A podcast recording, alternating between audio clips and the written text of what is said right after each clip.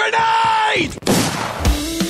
Yes, Vai vencendo a partida! É inacreditável o que vem jogando o time da NTZ!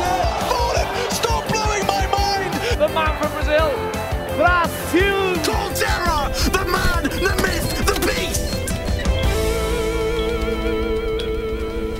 Five seconds to go.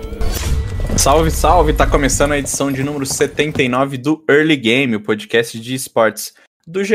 Como você já sabe, eu sou Rock Marx e tô aqui ao lado do meu fiel escudeiro, o cara que quase nunca falta no Early Game, faltou na semana passada, Brendo Neolindo.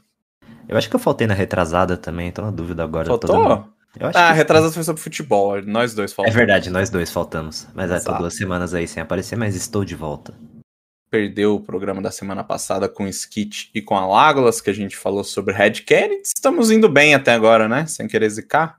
Gravamos aqui na, na tarde dessa quinta-feira. Estamos na, na primeira MD5. O Breno está mais próximo aí da cobertura. Eu tenho gastado minhas manhãs é, jogando New World e deixando o Mundial de LoL de lado, Apurando né, no, segundo Twitch. monitor. E apurando às vezes, né? Enquanto mergulho nas noites frias de I Am Fall, que é um dos, um dos assuntos que a gente vai falar aqui no, no Early Game hoje, é a seletiva do Major. Vamos falar bastante de CS, né? O CS volta e meia dá uma aparecidinha aqui no, no podcast. A gente teve os primeiros representantes brasileiros se classificando para o Mundial, né? É, o, aqui na América do Sul a gente tinha uma vaga só, né? Uma vaga do status contender. Essa vaga foi vencida pela Sharks, que superou aí os arquirrivais do MBR, né? E, e acabou herdando a vaga. O título da competição em si foi para Bravos, mas a vaga que era o mais importante ficou com a Sharks. Acho que é um bom ponto de partida, né, Breno? Falar sobre esse RMR sul-americano. É, a gente teve três eventos aqui na América do Sul, né? Que não, não foi a norma em, em todas as regiões, mas a gente teve aí o, duas, duas edições do CBCS e para terminar a IAM Fall. Quem ficou em primeiro lugar foi a Sharks, que terminou esse segundo RMR, esse terceiro RMR, como eu já disse, na segunda posição. É, Sharks classificada, Breno, Realzinho, Punk, JNT, Lucãozi e Zevice no Major. O que, que você achou? O que, que você não achou? O que, que você vê aí desse, desse time sendo o top 1 né, da, da América do Sul no momento? A Sharks é um time que já briga por ser o melhor time do Brasil há muito tempo, né? Apesar de ter essa dualidade de um tempo atrás ser aquele time que ia pra Europa, voltava aqui pra jogar, agora parece que tá se consolidando cada vez mais como um grande nome, ainda mais com a chegada do MBR no, no cenário brasileiro, a- o nome da Sharks acaba crescendo por osmose, assim, o MBR ter trazido um pouco da comunidade quando era aquele time cheio de medalhões, acho que ajuda um pouco a imagem dos times daqui.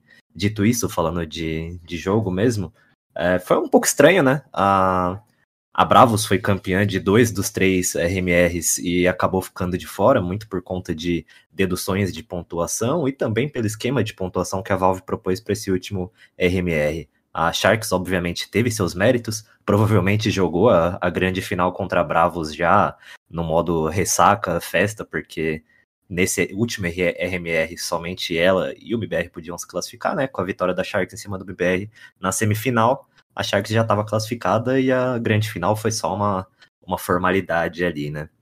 Mas eu acho divertido a gente ter times diferentes, assim, que vão ter uma oportunidade de jogar num, num palco tão grande quanto o Major. Principalmente ansioso para ver o, o Zev, né? Que é um, um cara absurdo de se ver jogando. Muito, muito baludo. Ah, mas eu, eu fico animado sempre que tem algum time diferente, assim, chegando, tentando buscar essas vagas mais ali em cima, dá uma, dá uma movimentada no cenário que eu acho sempre divertido.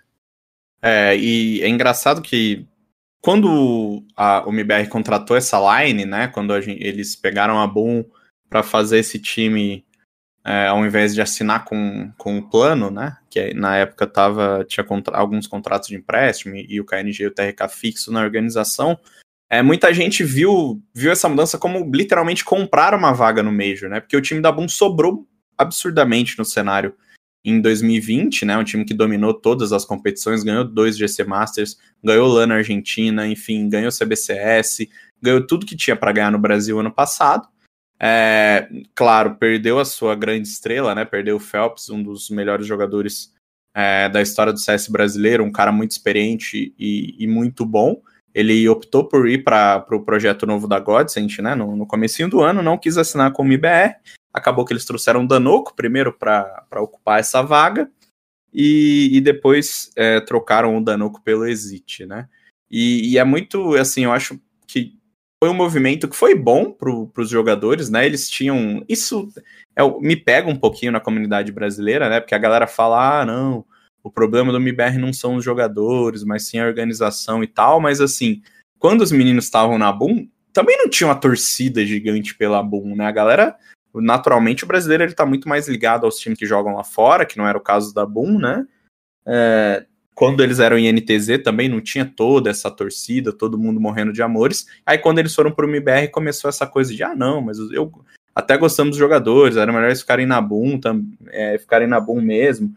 Quando na verdade ir para o MBR foi uma oportunidade que sim se mostrou ótima para eles. Eles conseguiram jogar campeonatos é, como as Blasts, por exemplo, né, que eles não conseguiam antes, porque são campeonatos de partner. É, e aí em Katowice eles jogaram porque eles tinham conseguido essa vaga como boom, então vamos ser justos aqui também. Mas, pô, eles fizeram. Acho que quatro, eles estão indo agora pela quinta ou pela quarta vez para a Europa. Isso é uma estrutura que só um, um, time com o dinheiro do MBR, o dinheiro que a IGC tem, você consegue bancar. Então eu só queria deixar destacar isso que a galera é também a comunidade perde um pouco a mão, né? Não entende muito bem é, como as coisas são feitas e, e, agora que o, que o time acabou desmontando aí, né? O time teve duas mudanças, a gente vai falar depois. Todo mundo fica resgatando isso. Ah, era melhor ter ficado na Boom, não sei o que, não sei o que. Essa organização é zicada, mas a organização MIBR, nesse caso, deu algumas oportunidades que esse time não teria como Boom. É, dito isso, é, eu também queria falar um, um pouquinho sobre a Sharks, porque a Sharks ela teve uma campanha que começou justamente contra o MIBR, né, vencendo por 2 a 0 depois perdeu para Bravos na, na, na, final da Upper e acabou caindo aí para a final da Lower, onde enfrentou o MIBR, venceu por 2 a 0 venceu com, não sei, Breno, se você assistiu o jogo, mas venceu até com requintes assim de, de tranquilidade, né? A Nuck já começou com, com vantagem para Sharks, depois o MBR deu uma pegada, o jogo ainda ali na Nuck existiu um pouco de jogo, mas individualmente muito bem o time da Sharks, vencendo rounds. É, quando eu não conseguia vencer na tática, conseguia trazer na, na individualidade. E, do, e na Mirage, assim, depois o, o, o primeiro half foi pegado, né? Foi disputado. Só que no, no segundo a Sharks sobrou. Zev muito bem. Teve aquele, aquele lance, acho que resume muito bem o jogo, né? Que o Cello entra pelo mercado, ele pega um, pega um jogador da, da Sharks ali no Forest, na hora que ele vai. Ele dá o. Ele tá no meio do spray contra o, o Zev, o Zev vira e dá um, dá um tiro nele, assim, num lance de. De claro, o, você tá pegando o adversário de lado, você tem que matar, mas uma reação muito rápida do Zev, tava num dia inspirado. É, e, e, não só ele, né? O time que também é individualmente muito bom. Você tem o Punk, que é um, um jogador que tem um individual muito forte. Você tem o Lucão também, que é um cara que eu gosto muito de ver jogar. Eu acho que o Lucão é um jogador muito, muito subestimado, assim, sabe? Todo mundo lembra dele da época de, da Detona. Claro que a grande estrela era o, era o VSM, e agora na Shax a, a grande estrela é o Zev. Mas o, o Lucão é um jogador de muita qualidade, é um, um cara que é, eu sei por, por conversar com outras pessoas, por conversar com, com a galera que, que compete ou que joga junto, que ele é um cara muito vocal também, então ele ajuda muito o JNT nas calls. Essa acho que é uma característica que você vem do Lucão, né? Um cara ali meio tímido, um cara que, que não costuma aparecer muito, fazer streams, ficar postando coisas nas redes sociais e tal mas ele é um cara que, que é muito vocal, sei que ele ajuda bastante o JNT nesse passo. E muito legal também pelo próprio JNT, né? Que não, não deixa de ser um jogador de uma qualidade individual muito grande, mas é um cara que tá na Sharks já há muito tempo. É, a galera confunde, às vezes ele não é um dos membros originais do time do, do primeiro time da Sharks, né? Que foi montado em 2017.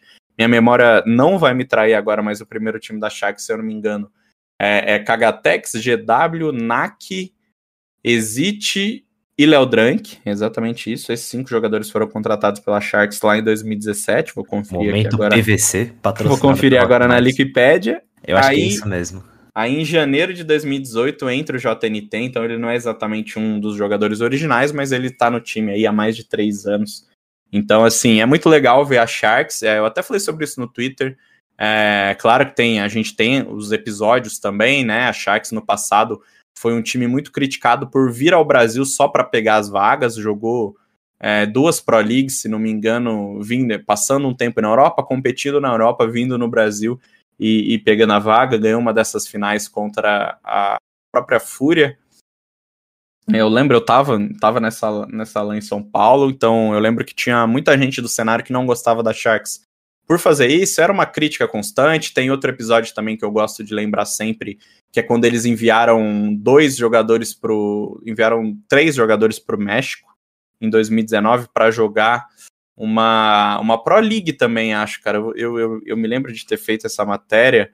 É, a Sharks enviou três jogadores para o México para jogar o Qualify Latam, é, que era para o Latam Norte, né? A gente não tinha um Qualify da América do Sul, então eles foram autorizados pela própria ESL e eles viajaram com três jogadores para o México. Então, assim, por mais que ele, você não esteja fazendo nada ilegal, pô, você mandar três jogadores para o México deixa bastante fica bem, bem óbvio assim, que você tá fazendo aquilo só para conseguir a vaga, né? Então a Sharks ela tem essas passagens. É, como eu falei, nada disso é ilegal. Não era ilegal vir para o Brasil pegar essas vagas. Não era ilegal ter mandado os três jogadores lá para o México para pegar essas vagas também. Mas fica aquela coisa, né? Quem, quem compete o ano inteiro aqui no Brasil, é claro, não vai, não vai ficar feliz quando esse tipo de coisa acontece. E também, né? Não podemos deixar de falar do episódio do Punk, né? Ele foi ele confessou, na verdade, né, que, que é um caso de assédio com uma menor de idade.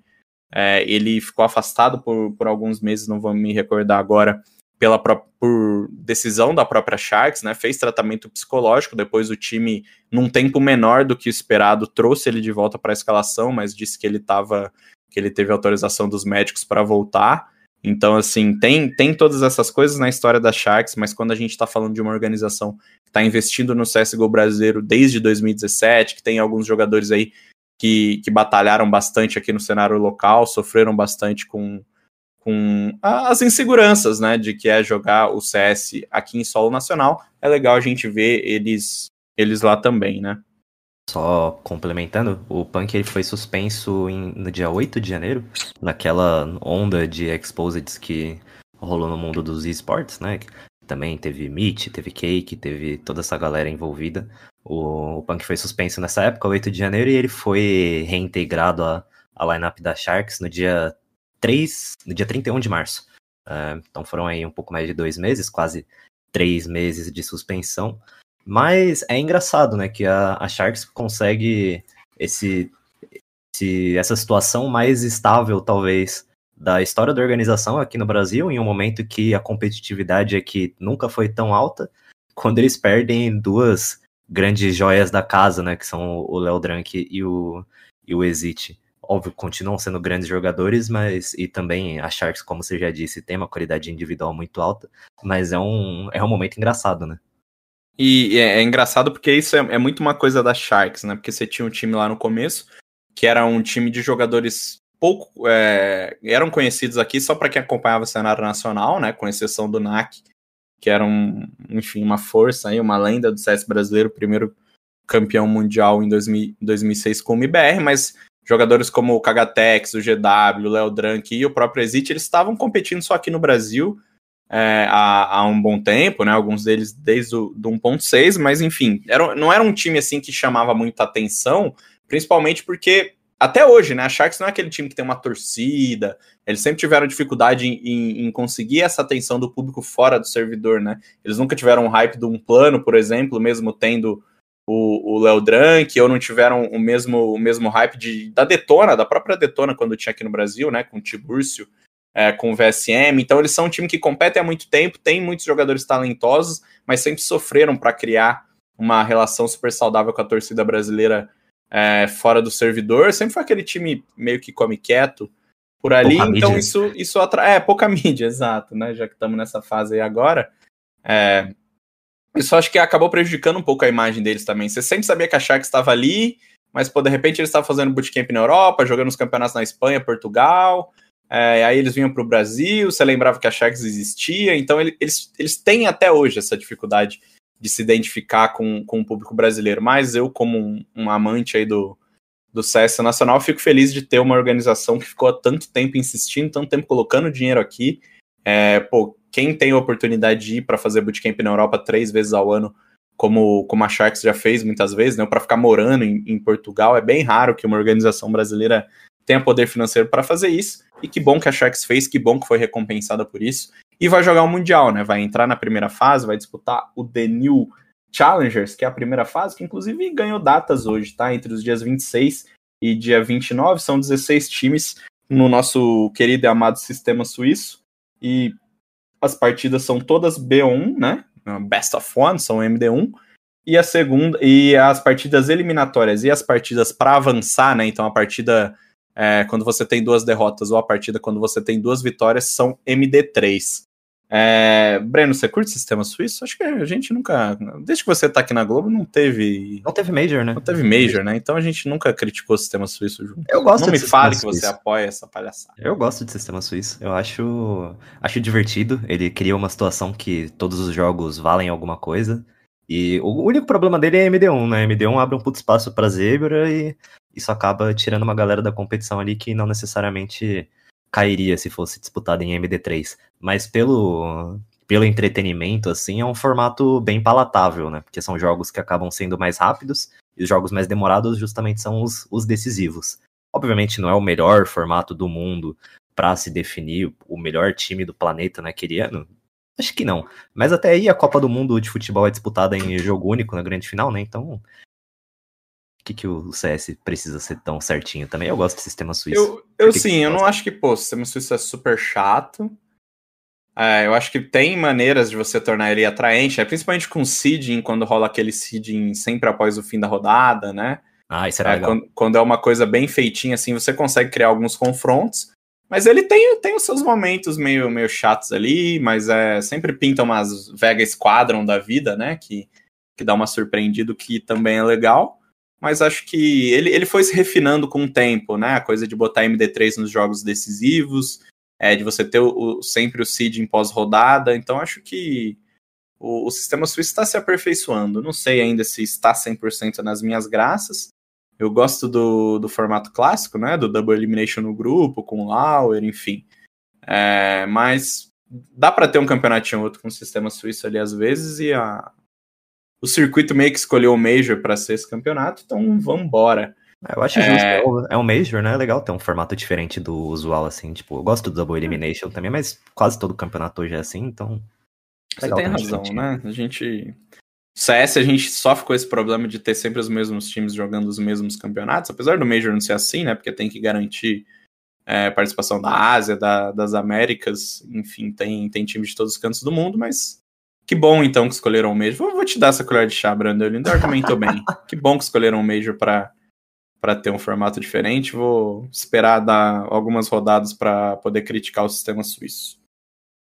E, além da, da Sharks, né, a gente já tem outros times. Eu não vou entrar nessa coisa gaulesesca de ficar chamando o, a Liquid, né, de um, de um time brasileiro, com todo respeito ao Fallen, que participou do Globo Esporte hoje, ou ele já fala português pro, melhor do que muita gente. Que deu entrevista para o GE esses dias. Então, assim, respeito muito o Fallen, né? E, e, e, temos uma, uma relação aí. Só que eu não vou ficar chamando a Liquid de time brasileiro, tá? Isso é coisa da tribo. Também respeito muito todo ali. Não vão me encher o saco, tá?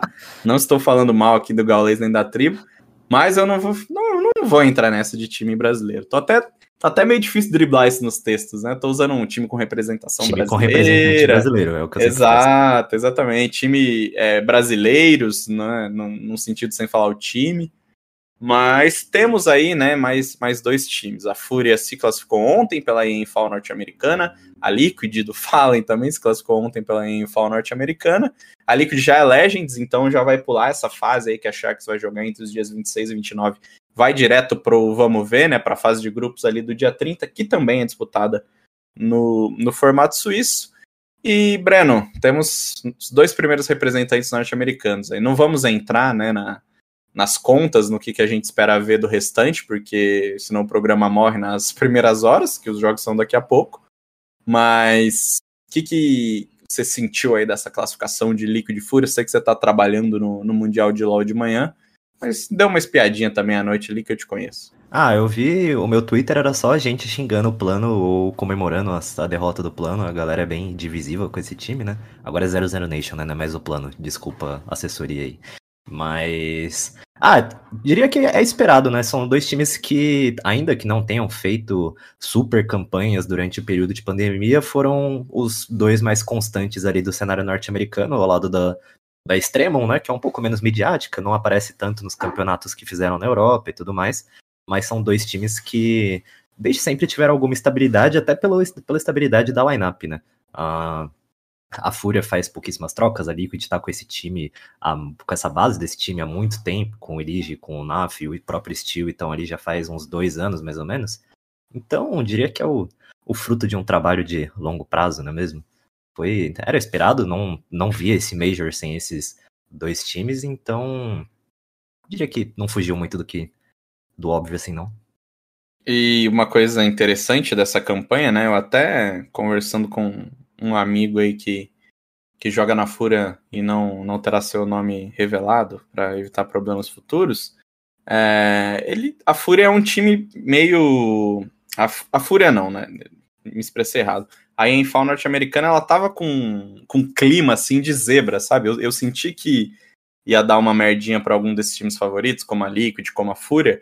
E acho que a Fúria foi muito bem em espantar isso, porque o grupo da Liquid, com todo respeito, é, ele tem jogadores norte-americanos, os melhores times norte-americanos, né? A Extra Salt, a Bad News Bears.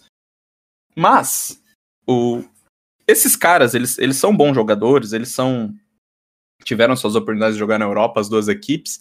Só que acho que o grupo B, por ter tanto time brasileiro, tanta gente que se conhece, é, tanta gente que tá querendo vencer uma outra ali, a 00 Nation quer é, pintar no Major, é, a Godsent quer chegar no Major porque é, e deixar um, um, outro rival de fora, enfim, tem, você tem tanta coisa é, fora do servidor ali em jogo no grupo B que eu acho que o grupo A se torna um pouquinho mais fácil, especialmente para a Liquid, que é obviamente o time mais forte da região.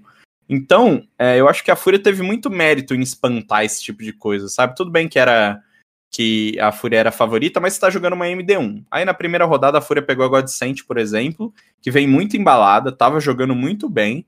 É, foi, foi no Ralph, né, vencendo a Fúria, mesmo que se fosse por, um, por uma diferença mínima. Ele tinha Enfim, ganhado da Fúria dias antes. Tinha ganhado da Fúria um dia antes, né, na, na em Winter.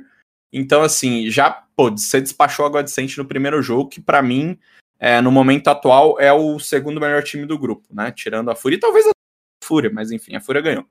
É, depois você tem a Triumph, que, cara, é, é o bônus do grupo, né? Foi lá, tomou um, um cacete. Tá 2-2, pô.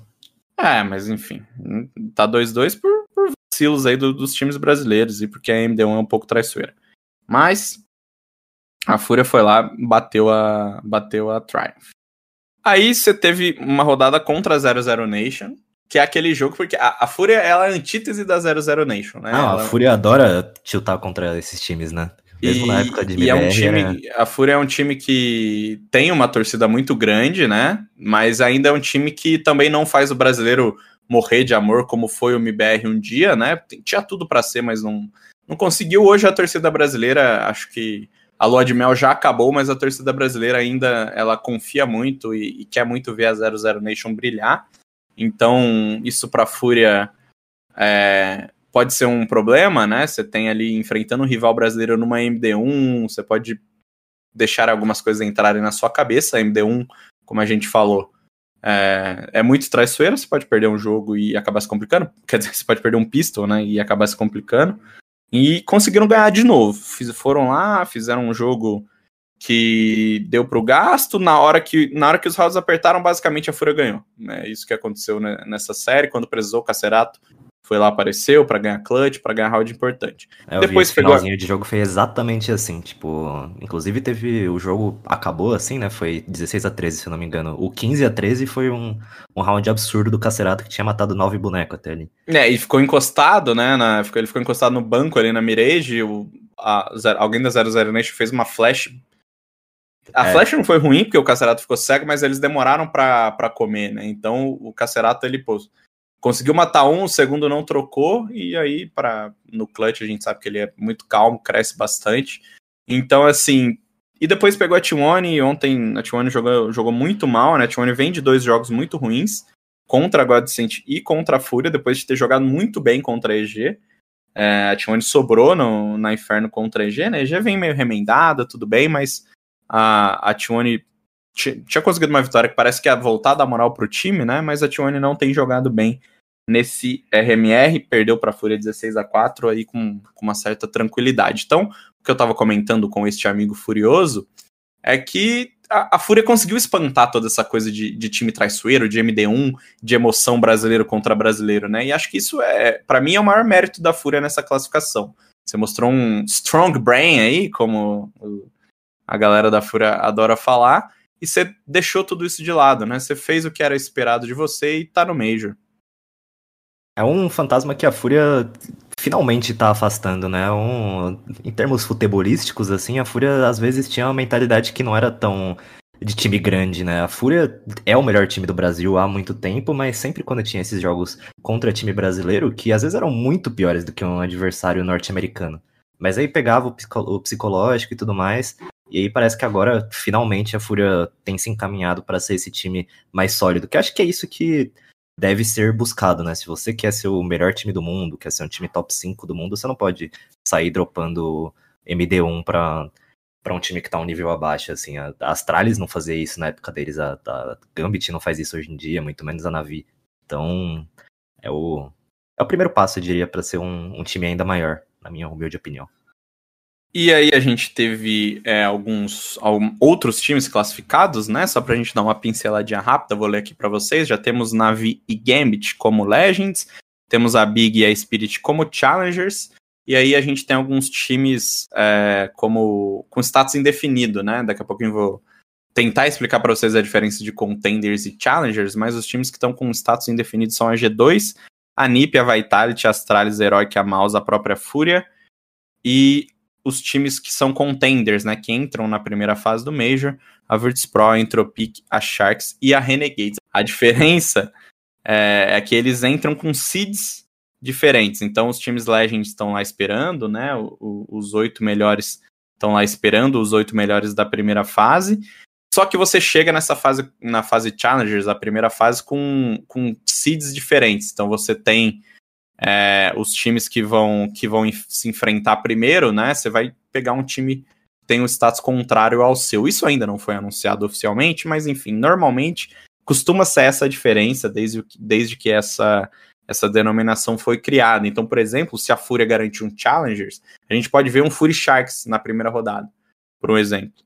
É, então, o, o, status, o status Challenger ele pode ser importante para os times terem uma, entre aspas, folguinha aí no começo da competição, né? Ter um seed um pouquinho melhor que pode te garantir um 2-0, pode colocar na MD3 mais rápido. O status Legend é, obviamente, o melhor dele, você já vai para a fase de grupos, você se garante aí entre um dos, um dos times que já tá tranquilinho, tá lá só esperando para que o campeonato comece. E dessa lista dos times que já classificaram, Breno, tem algum, algum time aí que você não esperava? Acho que não, né? Não temos grandes surpresas Ah, pra, é, Pra ser justo, o- é estranho a Virtus Pro abaixo da Spirit ali, né? Tipo, a Virtus Pro é um time que é bem sólido, principalmente em campeonatos presenciais, sempre vai muito bem.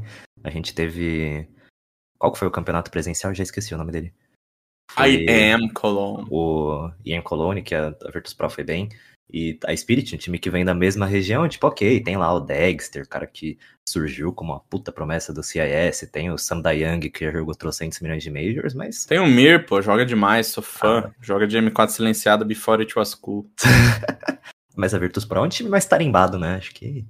Cara, para de puxar saco do Yakindara, ele nem joga tudo isso. Não, não, tô- nem falei nada do Quer Yekindar. dizer, você mas tá falando da Virtus É um time, semi, é um time finalista de cara. Major. Você vai falar que esse time é. Tudo bem, então, não, não, não tô dizendo que é um time ruim, mas enfim. Assim, foi cagada aquela Vanguard chegar na final de Major? Foi, ninguém esperava aquilo. Mas é um time com mais tarimba do que a, a Spirit, pô, pelo amor de Deus. Concordo. O Sam Dayang já, já passou do, do Round Suíça alguma vez na vida? Eu acho que não.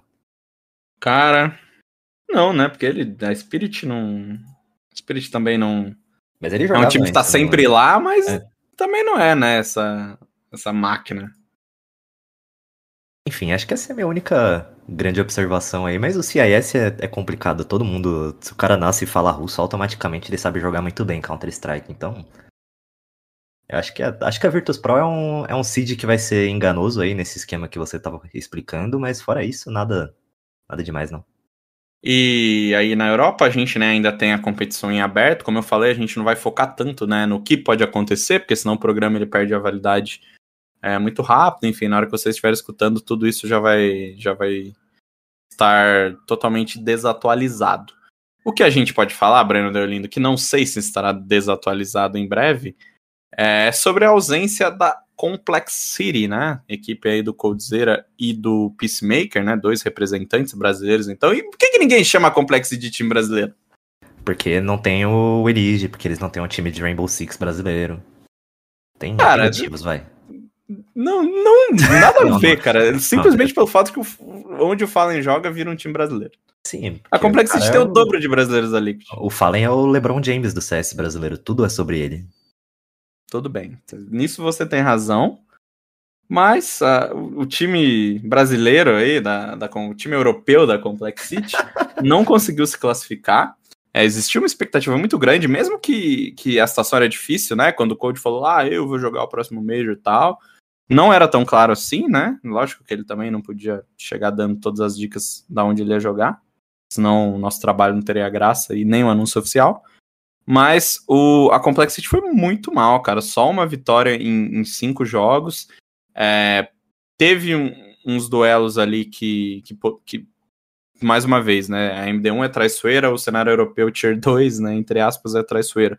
Mas você perde para Sinners na estreia, né? Um time que que estava estreando na LAN, né? Que o IEM europeu, para quem não sabe, está sendo jogado na LAN, é o único RMR entre esses que está sendo jogado na LAN.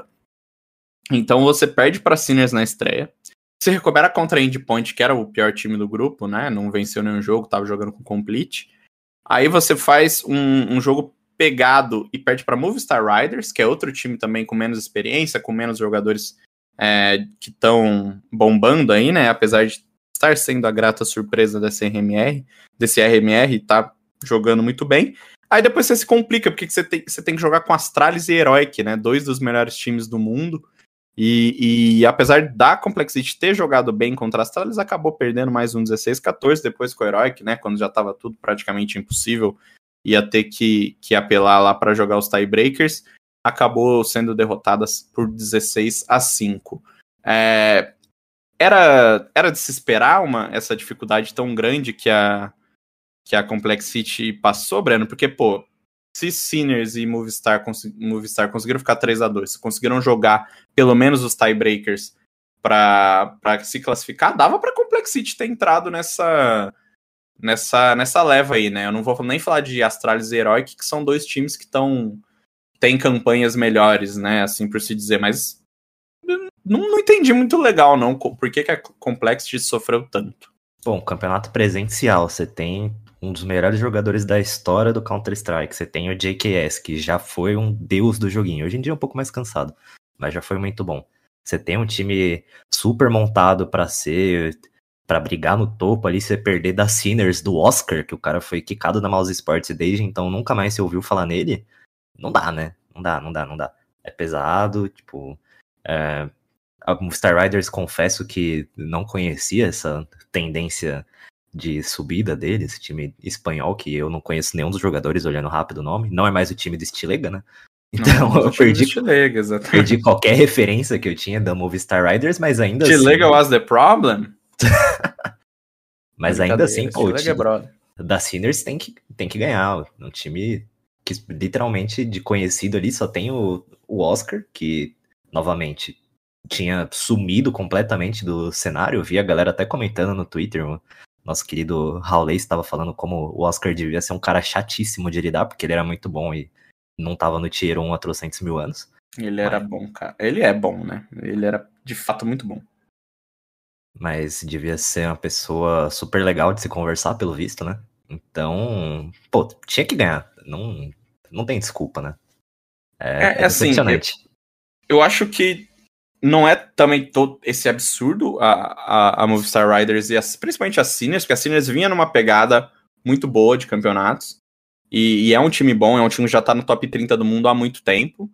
É, então, assim, não, não, não quero que a galera escute e fale, nossa, que absurdo, meu Deus do céu, a Complexity não passou. Mas a gente tá falando de um time que montou um projeto é, justamente depois de decepcionar no Major de 2019, quem não lembra, né? A parada do Juggernaut lá, esses resultados são inconcebíveis, babá. Sabe quem tava nesse um time? time? O Chazan. O EA também. Caralho, é verdade, né? Só os craques do Valorant atual aí. E então você montou um projeto para isso. Você deu toda essa, essa estrutura, você levou jogadores da Europa para morarem, para treinarem com uma estrutura absurda lá no, nos Estados Unidos, dentro do ginásio do Cowboys, enfim, o time teve todo esse envolvimento também, muito dinheiro entrando para o nosso querido Jason Lake. Aí você, ao longo do tempo, você vai jogando, você teve um. A Complexity no meio do ano passado teve um bom momento, né? Conseguiu até vencer, não lembro qual a eles ganharam, mas eles ganharam. Foi uma Blast que eles Foi uma Blast, isso. Exatamente. Aí na hora que você chega pro Major, que é, pô, o seu. Esse projeto é basicamente montado porque você saiu de um fracasso do Major. E a, agora, na hora que você chega aí, se você perde a sua vaga para times que não têm a mesma estrutura que você e que, pô, não tem a mesma experiência, que não tem esse o tarimbo aí, para usar a palavra que o Breno usou na LAN. É muito boa essa palavra. Então, assim, não é que, pô, perder para Seniors que é absurdo, a Seniors é ruim, a Movistar Riders é ruim. É que todo o time foi formado para conseguir essa vaga. E quando a partir do momento que você vai para um grupo você vai ter dois gigantes, né? Heroic e Astralis, dois times que estão muito bem. E também não estão na sua melhor fase, então era possível que a Complexity ganhasse, como quase ganhou da Astralis, por exemplo. Então, eu acho que por essas circunstâncias, a Complexity não podia perder, tinha que garantir essa vaga. Não estava enfrentando nenhum time bobo, com exceção da Endpoint, que não é essas coisas, e ainda estava com, com Complete. Mas, pô, por tudo isso que se criou, você não pode deixar de se classificar perdendo a vaga aí para times como a Movistar Riders e a Sinners, então acho que é uma decepção muito grande da Complexity aí, que hoje, inclusive, anunciou a saída do nosso querido e amado config. Então, abrimos aí uma, um leque de possibilidades, né? Será que o code fica em definitivo? Será que o config vai para para Astralis, né? Perdão aí pelo trava-língua. Mas tá, vai, vai, vai rolar muita coisa aí, né? Acho que vai ser interessante da gente ver como vai ser esse futuro. E tô curioso, tá? Eu não acho que o Code tá com tudo tão setado na pedra, assim, fica na Complexity e boa, ou, ou sai e, e, boa. Tô, tô, muito curioso, queria muito conversar com ele sobre como foi essa, essa primeira experiência aí. Vamos, vamos em busca dessa, dessa entrevista, porque quero ver o que, que vai ser desse time da Complexity aí, Breno. Não vai ter Media Day do Major para perguntar, infelizmente. A gente fica dependendo de outras oportunidades. Mas é um time que não deixa de ser curioso mesmo. Um time que tem muito, muito talento e provavelmente tem uma estrutura top 3 do mundo, assim, porque. Não sei se vocês acompanham o NFL e tudo mais, mas o Dallas Cowboys é a franquia mais prolífica da história da NFL em questões financeiras, assim, um time que tem muito dinheiro, porque o Texas é gigantesco, e Dallas fica no Texas, né? Que tem uma torcida absurda, que tem um estádio de trilhões de dólares. O estádio do telão e do ar-condicionado. Isso Essa é, é clássica. Um, um, estádio bizarramente moderno e aí um pouco desse dinheiro acaba caindo para Complexity, né? Então os caras não devem estar tá treinando num, num PC que tem a GTX 970 rodando ali. Os caras Inclusive, eles jogam em cadeiras Herman Miller, contrariando a feiosa estética da cadeira gamer. Se tem uma fala isso Herman sua cadeira gamer. Falando com propriedade, sentado em uma cadeira gamer. Os caras, eles estão no Dream até das cadeiras. Tem a Herman Miller Gamer, né? Que é parceria com a Logitech. Exato. eu acho meio feia, mas diz a lenda que é maravilhosa. Queria experimentar. Cara, eu tenho muita curiosidade também, mas infelizmente ainda não consigo. Escutem bastante o early game, quem sabe um dia eu consigo comprar uma cadeira de 10 mil reais. É, eu preciso trabalhar alguns meses aí para comprar esse daí, sem esses meses sem comer, no caso. Aí, aí dá pra comprar uma cadeira dessa. Mas é um time que não deixa de ser, no mínimo, curioso aí pro futuro. A Complexity não acha que. Tá, grande decepção ficar fora do Major? Ok, acontece, mas não acho que o time vai acabar por causa disso ou que o time deixa de ter talento. E pra gente entrar na reta final do nosso programa aí, É, vamos deixar o Major um pouquinho de lado. Teremos tempo para falar de Major. Major começa só no dia 26. Até lá vai ter game sobre Major, vai ter entrevista com os jogadores que vão disputar o Major no GE, vai ter tudo isso. Fiquem tranquilos, tudo isso vai rolar. Mas vamos aproveitar para falar sobre outro time, Breno, que desperta paixões, que desperta é, muitos, muito hate, tudo, Carinha tudo de, de bom, tudo de ruim. É a seleção brasileira, é o MBR, que, como a gente já falou aqui no começo do programa, fez algumas mudanças, né? A gente já, já até deu uma pincelada pelo MBR, mas agora a gente vai entrar um pouquinho mais de cabeça aí, porque o MBR, depois de todo esse tempo tentando, né, apostando na base da Boom, decidiu fazer mudanças drásticas, né, mudanças bruscas na sua escalação, como a gente falou, do time original da Boom agora só ficaram Cello e Boltz, dois jogadores que que têm também né, muita qualidade individual, para além de serem jogadores muito entrosados. O Exit, que chegou em março desse ano, já, já não era, né? Era, era da Sharks, inclusive, né? Perdeu aí a vaga para seus ex-companheiros. E agora o MBR tem Wood e Turtle, que vinham se destacando muito pela, pela Bravos, né? A Bravos que inclusive ganhou dois eventos RMRs e ficou de fora. É, mas o Wood e o Turtle receberam aí esse, esse chamado, né? Receberam essa oportunidade de disputar campeonatos com o MBR nessa reta final do ano. Eles estão embarcando hoje, né? Nessa quinta-feira para a Polônia, onde eles vão disputar a, o Blast Showdown, né? A repescagem da Blast, tentar pegar uma vaga justamente contra a Complex City, inclusive o jogo na terça-feira contra a Complex City. O de Turtle, Breno, foram os escolhidos aí para ocupar as vagas de IEL e SHZ. É, o Wood é um jogador experiente, teve aqui no early game recentemente, inclusive, né? Para quem, quem quiser voltar algumas edições aí, ouve um pouquinho do Wood falando sobre o cenário nacional, O falando sobre essa. o melhor Essa. sotaque que já passou pelo early game. É, com seu sotaque típico do, de Santa Catarina. É, ele, ele falou um pouquinho sobre o CS Nacional, sobre a evolução da Bravos, né? Não, não tinha nada com o MBR ainda, mas enfim, tá, tá aí agora vestindo a camisa no MBR. Ele é capitão. É, acredito eu que vai assumir essa vaga de capitão, né? Não, não tenho certeza, não vi ninguém falando sobre isso, mas na minha com o cabeça. Yel saindo é o que faz sentido. É, é, na minha, então, e na minha cabeça faz sentido. E ele também é Alper, né? Falamos sobre isso no programa, como ele se transformou aí no Alper, então ele encaixa perfeitamente na vaga do Yel. E ao lado dele, Turtle, um outro jogador, né, que, que também já vem se destacando no Brasil há muito tempo. Sei que, por exemplo, o MBR de Fallen e companhia já chegou a olhar os jogos dele, né? Não tô dizendo que se interessou, mas enfim, quando tava fazendo mudanças já até chegou a olhar pelo pro, pro Turtle. É um jogador muito bom, um jogador low profile, né? É, apesar de ter uma, uma personalidade aí que a galera gosta muito, um cara muito brincalhão, um cara que entra na zoeira. É, ele é um, aquele cara que não, não precisa de todo aquele espaço, não precisa ser a estrela do time para brilhar. E acho que é justamente isso que tá faltando nesse time no MBR. Você tem muita bala, pô. Um time que tem Cello, Boltz e, e Exit não pode ser considerado um time que o problema é a bala. Então acho que, que vai, ser interessante, tá? Eu gostei, já dando a minha opinião aí, Breno, eu gostei dessas duas mudanças. Acho legal você apostar em jogadores que estão no cenário nacional jogando bem. É uma dupla que já carrega um certo entrosamento. O Turtle conhece muito bem o Wood. Eles começaram é, a jogar na Bravos não faz tanto tempo, mas eles têm um passado juntos na C4. É, eles são caras que estão juntos aí, são muito amigos, estão juntos há muito tempo. Então acho que isso pode ser importante também para eles se entrosarem no time, não é, pô? Ninguém vai se sentir meio sozinho ali, porque os dois eles têm uma, uma parceria muito forte, sabem se entender muito bem dentro e fora do jogo. Então eu gostei. Não sei você, Brandon Lindo. Muda muito de El para SHZ para Wood para Turtle? Pô, eu acho meio doido, né? A saída do, do Yel para a entrada do Wood, porque o Yel trabalhava com a Pouca já nesse lado mais tático, técnico, há mais de dois anos, né? O, o Yel e o Apoca trabalham juntos desde INTZ.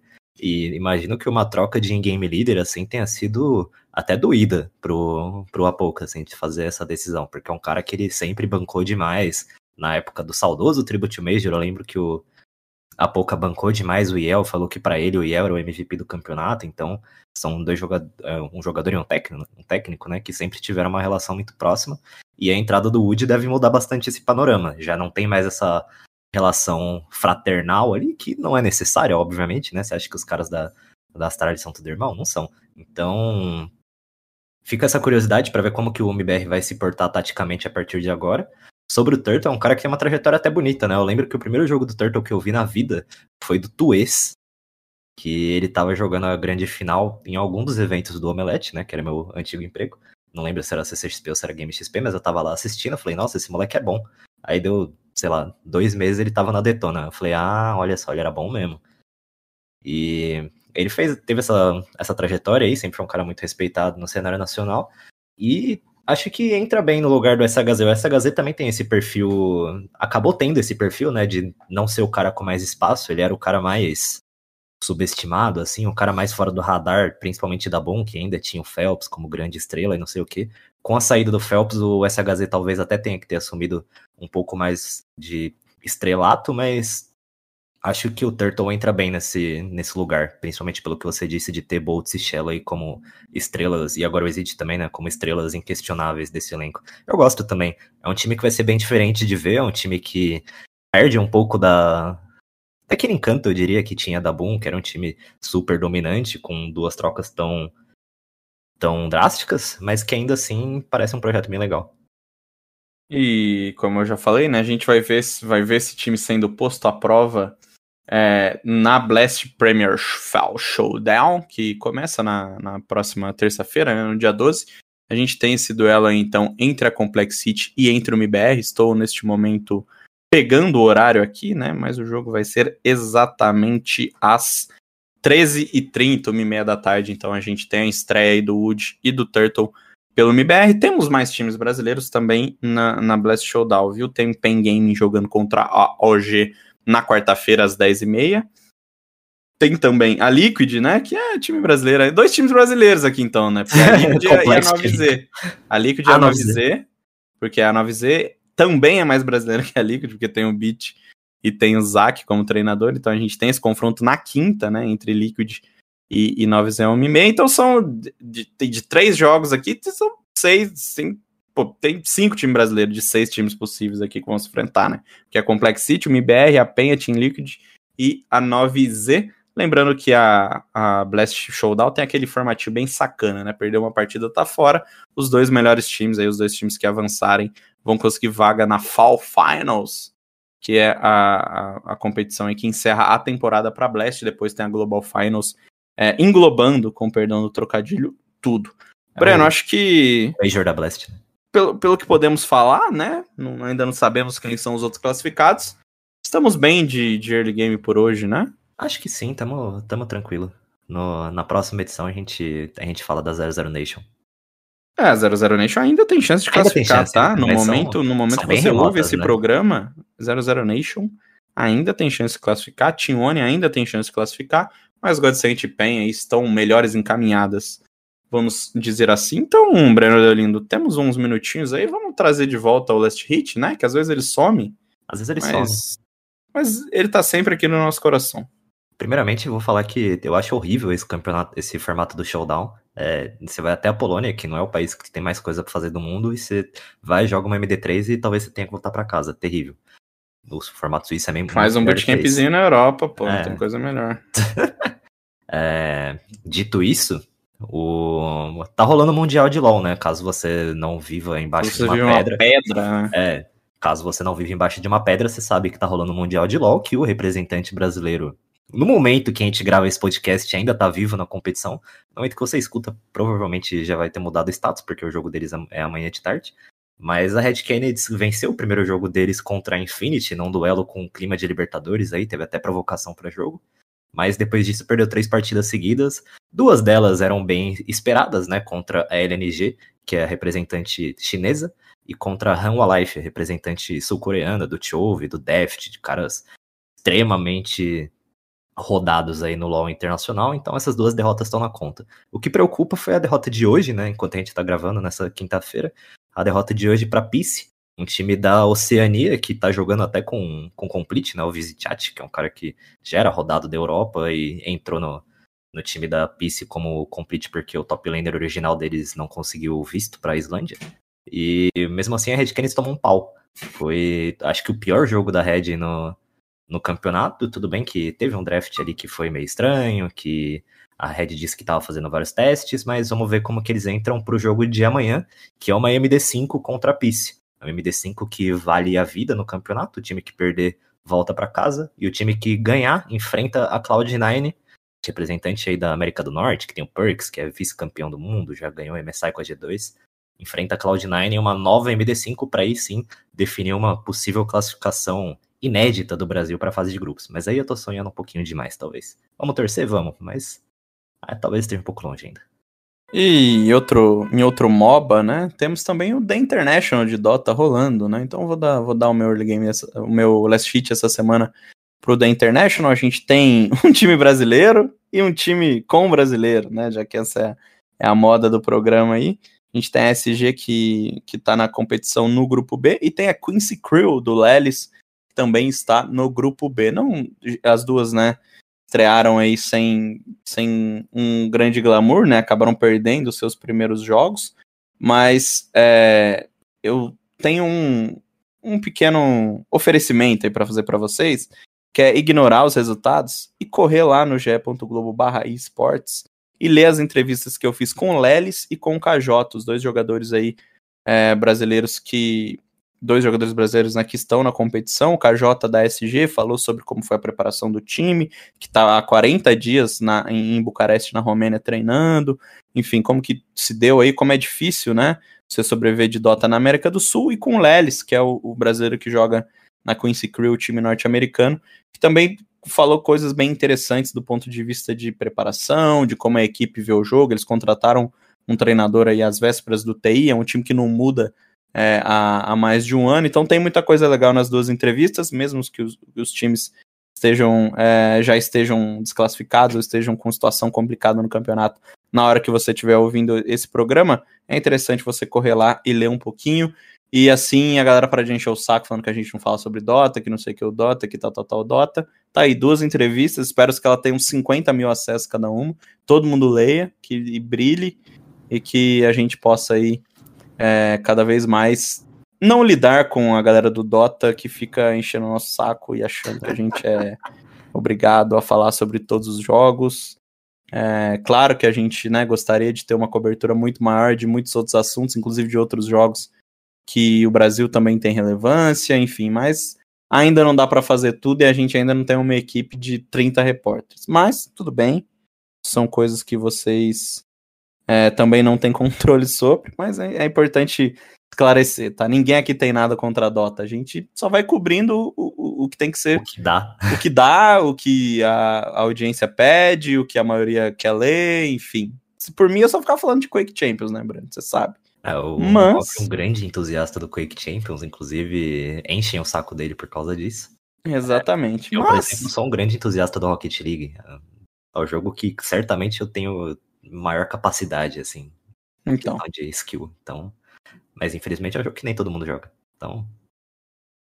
É. Então, galera, né, são coisas da vida profissional. No emprego de vocês, vocês têm isso também, eu conheço. sei.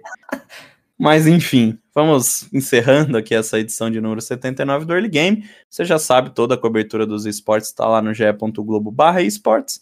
E a gente vai voltar para a semana que vem para a edição de número 80. Quem diria, chegamos aí mais mais um número redondo. Então, espero ver todos vocês lá. Não sei ainda sobre o que a gente vai falar, mas pode ter certeza que vai ser um dos assuntos mais relevantes dos esportes na semana.